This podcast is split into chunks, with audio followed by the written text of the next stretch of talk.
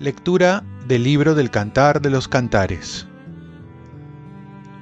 Grábame como un sello en tu brazo, como un sello en tu corazón, porque es fuerte el amor como la muerte, es cruel la pasión como el abismo, es centella de fuego, llamarada divina.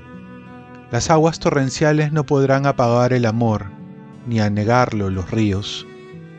Si alguien quisiera comprar el amor con todas las riquezas de su casa, se haría despreciable. Palabra de Dios. Salmo responsorial. Diste a tu Hijo el mando sobre las obras de tus manos. Señor, dueño nuestro, qué admirable es tu nombre en toda la tierra que es el hombre para que te acuerdes de él, el ser humano para darle poder.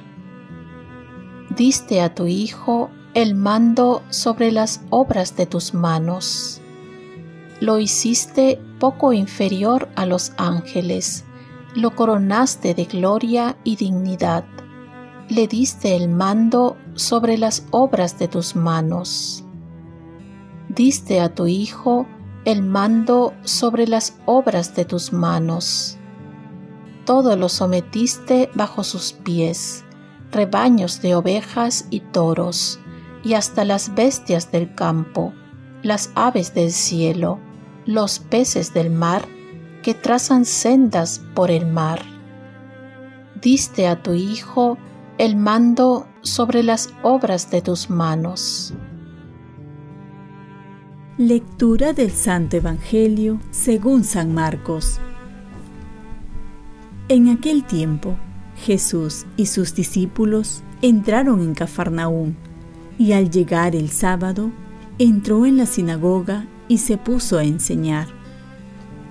La gente se asombraba de su enseñanza porque les enseñaba con autoridad y no como los escribas. Estaba precisamente en la sinagoga un hombre que tenía un espíritu inmundo y se puso a gritar. ¿Qué tenemos nosotros contigo, Jesús Nazareno? ¿Has venido a acabar con nosotros? Sé quién eres tú, el Santo de Dios. Jesús le increpó. Cállate y sal de él. El espíritu inmundo lo retorció violentamente y dando un grito muy fuerte salió de él. Todos se preguntaron estupefactos, ¿qué es esto? ¿Una doctrina nueva enseñada con autoridad?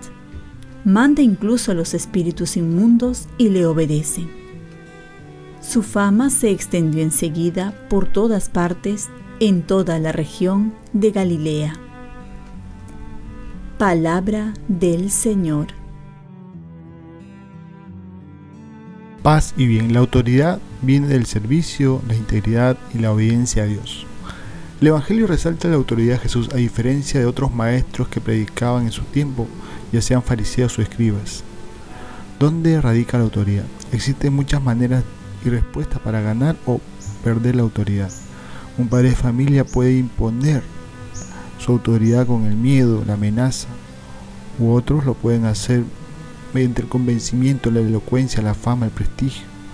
Pero todas estas no duran mucho y no son muy eficaces. Si vemos a Jesús, nos presenta la verdadera autoridad, que procede de la congruencia de su vida con lo que hace y dice. El hacer es la prueba de lo que decimos. La integridad es una fuerte autoridad que no necesita propaganda.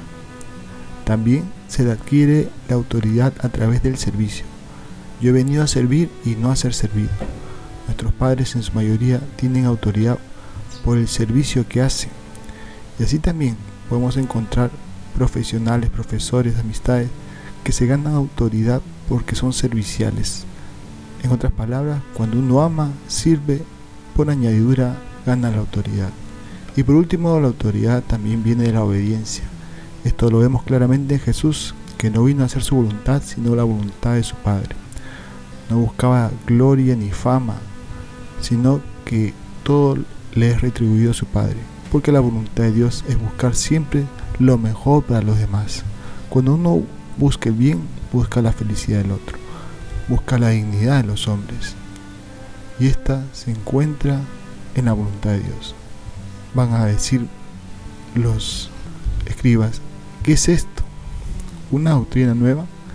Pues se puede decir que es una doctrina nueva, la doctrina del amor, que se expresa más en los marginados y en los necesitados, que se expresa más con el actuar y con las palabras.